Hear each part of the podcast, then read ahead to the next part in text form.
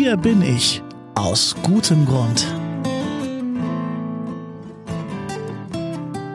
Hallo und einmal mehr herzlich willkommen hier beim Advents-Special eures Podcasts mit Herz und Haltung. Das Bistum Dresden-Meißen, das feiert in diesem Jahr 100 Jahre Wiedergründung und das mit 100 guten Gründen fürs Glauben, Hoffen und Leben. Und wir stellen euch hier bis Weihnachten jeden Tag eine andere spannende Person vor, die im Bistum Dresden-Meißen lebt und die spricht dann über ihre ganz privaten guten Gründe. Heute trifft Schwester Elisabeth Agnes Scharnetzky. Sie ist die Fraktionsvorsitzende bei Bündnis 90 Den Grünen im Stadtrat in Dresden. Aus welchem Grund bist du hier? Ich bin hier in Dresden im Stadtrat, weil ich hier reingewählt worden bin. Letztes Jahr war Kommunalwahl und ähm, als wir bei den Grünen die Listen aufgestellt haben, war ich gerade ganz frisch nach Dresden gezogen und ähm, hatte mich quasi nur so, ja, bis dahin fast nur schnupperweise beim Grünen Kreisverband hier vorgestellt und wurde dann gefragt, ob ich nicht Lust hätte zu kandidieren. Und das ist eigentlich ganz spannend, weil ich bin bei den Grünen durchaus auch eingetreten, weil mir die Repräsentation von Frauen sehr wichtig ist. Und ein ein Argument, mit dem man auf mich zugekommen ist und mich gefragt hat, ob ich nicht kandidieren möchte, war tatsächlich, dass man gesagt hat, der Platz zwei ist noch frei und es ist ein Frauenplatz und das wäre schade, wenn wir keine Frau finden.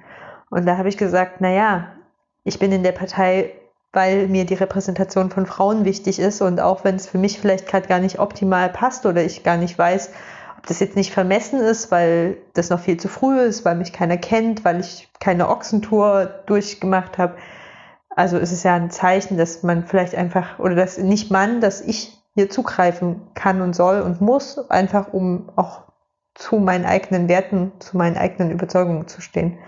Und dann hatten wir ein gutes Ergebnis und ich bin eingezogen und ich bin sehr dankbar dafür. Was treibt dich an? Ich würde sagen, das ist ganz unterschiedlich. Das hat sich in dem Jahr, in dem ich jetzt im Stadtrat bin, durchaus verändert. Während es am Anfang vielleicht noch so ein bisschen die Euphorie war, Dinge kennenzulernen, Parlamentarismus auch aus so einer Perspektive des Drinseins, des Parlamentarierseins zu erleben, wird es zunehmend konkreter. Also während ich in meiner Wahlkampfrede zum Beispiel noch eher so global davon gesprochen habe, wie ich mir Dresden vorstelle, bunt, vielfältig, für alle offen, auch inklusiv in einem sehr weit verstandenen Sinn, wird es jetzt zunehmend konkreter. Und zum Beispiel, ich mache Bildungspolitik.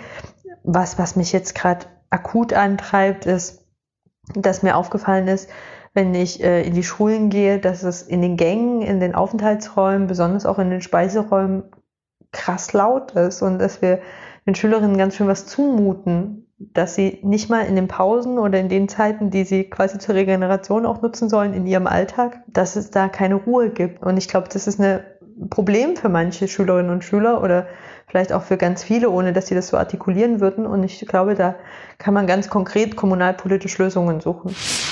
Wenn es schwierig wird, was trägt dich?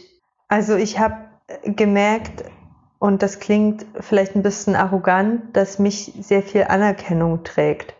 Also, dass ich ganz oft die Erfahrung mache, dass für Dinge, wo ich selber das Gefühl habe, das habe ich halt einfach irgendwie gemacht, nach bestem Wissen und Gewissen. Hinterher Menschen kommen und sagen, das ist mir da aufgefallen, das hast du gut gemacht. Oder das ist mir aufgefallen, das hätte ich so nicht gekonnt. Oder da hast du mich beeindruckt.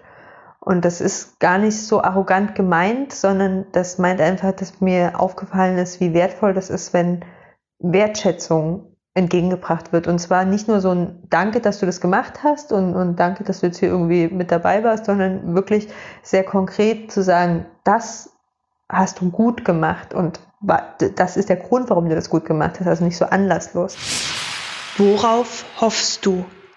Das ist eine spannende Frage, weil äh, mir wird manchmal der Eindruck vermittelt, dass alles, worauf ich hoffe, auch dafür bin ich ja zu einem Gutteil selbst verantwortlich. Also wie kann ich auf etwas hoffen, was ich quasi nicht selbst zu leisten bereit bin? Aber das ist ja eigentlich ein, ein fieser Gedanke. Und ich glaube, der ist auch nicht gerecht, weil das voraussetzt, dass ich immer zur Leistung bereit bin und, und weil das auch allen anderen so eine Erwartungshaltung so entgegenschreit, die, die, die völlig idiotisch ist.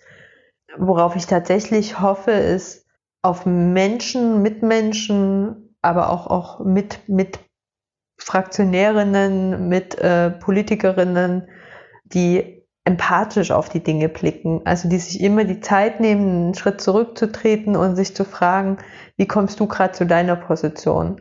Und worauf ich aber auch hoffe, gerade in unseren Zeiten, in unserer Gesellschaft, ist, dass dieser Geist des, das wird man ja wohl noch sagen dürfen, aus der Politik verschwindet. Und dann werden aber Dinge gesagt, die man nicht sagen darf. Also die einfach Menschen diskreditieren, Menschen abwerten, Menschen ins Ausstellen, Menschen verletzen. Also dass der Grad an Empathie hochgedreht wird, sozusagen, ohne, ohne dass alles in, in so einem großen Gefühlswust endet. Darum geht es mir nicht, sondern es geht mir darum, dass es wieder mehr in, in politischen Debatten darum geht, die, den Menschen als Menschen wahrzunehmen und als, als, als wertvolles Geschöpf und nicht erstmal als, als Problem oder als Fall oder als irgendwas, was man wegorganisieren muss. Die Fraktionsvorsitzende von Bündnis 90 Die Grünen im Dresdner Stadtrat, Agnes Czarnecki und ihre guten Gründe im Fragebogen von Schwester Elisabeth Muche. Hier bin ich aus gutem Grund. Das ist das Advents-Special bei eurem Podcast mit Herz und Haltung. Und das Ganze ist ein Projekt der Kontaktstelle Katholische Kirche in Leipzig mit der Katholischen Akademie im Bistum Dresden-Meißen. Ich bin Daniel. Vielen Dank, dass ihr zugehört habt. Und wenn ihr mögt, hören wir uns morgen wieder.